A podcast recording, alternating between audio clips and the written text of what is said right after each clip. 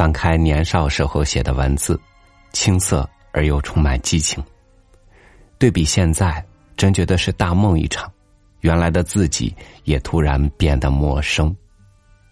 时间毫不可违逆，冲淡一切，冲走一切。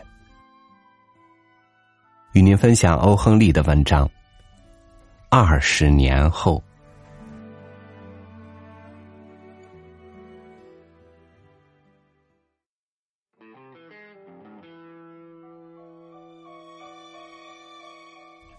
纽约的一条大街上，一位执勤的警察正沿街走着。一阵冷飕飕的风向他迎面吹来。已经夜间十点，街上的行人寥寥无几了。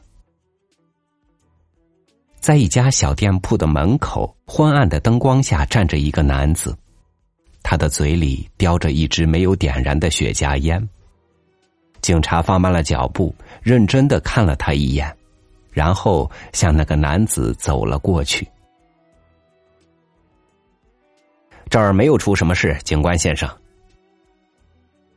看见警察向自己走来，那个男子很快的说：“我只是在这儿等一位朋友罢了，这是二十年前定下的一个约会，你听了觉得稀奇是吗？”好吧，如果有兴致的话，我来给你讲讲。大约二十年前，这儿，这个店铺现在所站的地方，原来是一家餐馆。那餐馆五年前就被拆除了。警察接上去说：“男子划了根火柴，点燃了叼在嘴上的雪茄。借着火柴的亮光，警察发现这个男子脸色苍白，右眼角附近有一块小小的白色的伤疤。二十年前的今天晚上，男子继续说：“我和吉米·威尔斯在这儿的餐馆共进晚餐。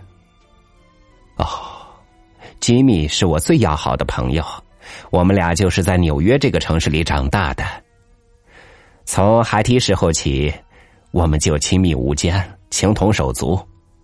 当时我正准备第二天早上就动身到西部去谋生。那天夜晚临分手的时候，我们俩约定，二十年后的同一日期、同一时间，我们将来到这里再次相会。这听起来倒挺有意思的。警察说。你们分手以后，你就没有收到过你那位朋友的信吗？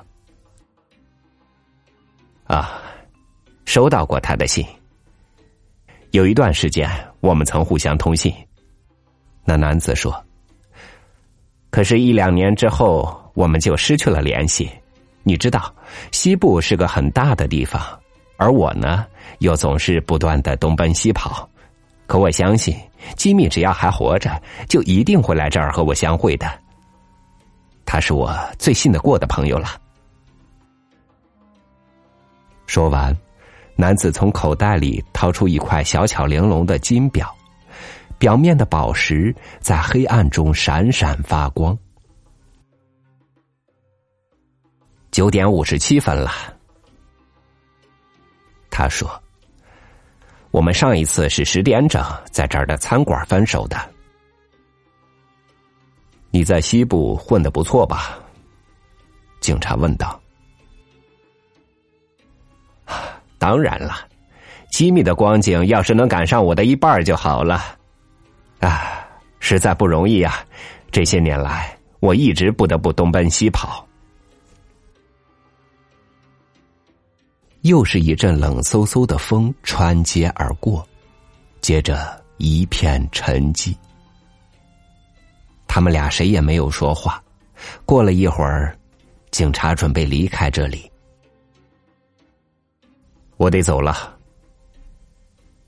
他对那个男子说：“我希望你的朋友很快就会到来。假如他不准时赶来，你会离开这儿吗？”不会的。我起码要再等他半个小时。如果吉米他还活在人间，他到时候一定会来到这儿的。就说这些吧，再见，警官先生。再见，先生。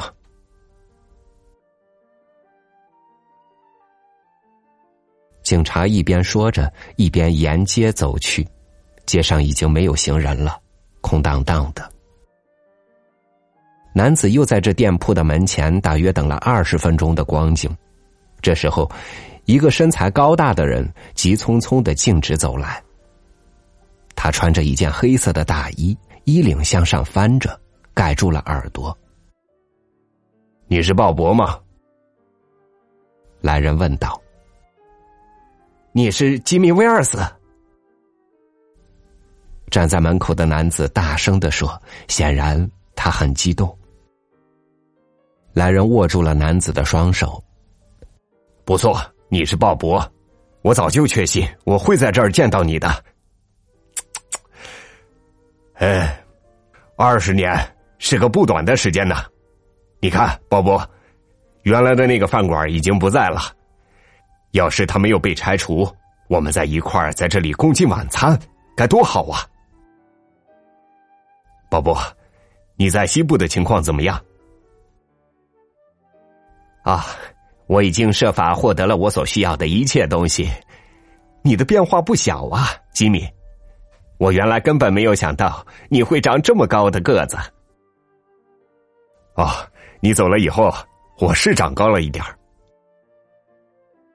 吉米，你在纽约混的不错吧？一般，一般。我在市政府的一个部门里上班，坐办公室。来，鲍勃，咱们去转转，找个地方好好叙叙往事。这条街的街角处有一家大商店，尽管时间已经不早了，商店里的灯还在亮着。来到亮处以后，这两个人都不约而同的转过身来看了看对方的脸。突然间，那个从西部来的男子停住了脚步。“你不是吉米·威尔斯。”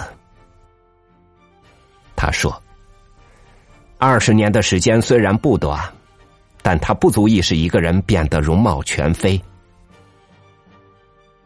从他说话的声调中可以听出，他在怀疑对方。然而，二十年的时间。”却有可能使一个好人变成坏人。高个子说：“你被捕了，鲍勃。芝加哥的警方猜到你会到这个城市来的，于是他们通知我们说，他们想跟你聊聊。好吧，在我们还没有去警察局之前，先给你看一张条子，是你的朋友写给你的。”鲍勃接过便条，读着读着。他微微的颤抖起来，便条上写着：“鲍勃，刚才我准时赶到了我们的约会地点。当你划着火柴点烟时，我发现你正是那个芝加哥警方所通缉的人。不知怎么的，我不忍自己亲自逮捕你，只得找了个便衣警察来做这件事。”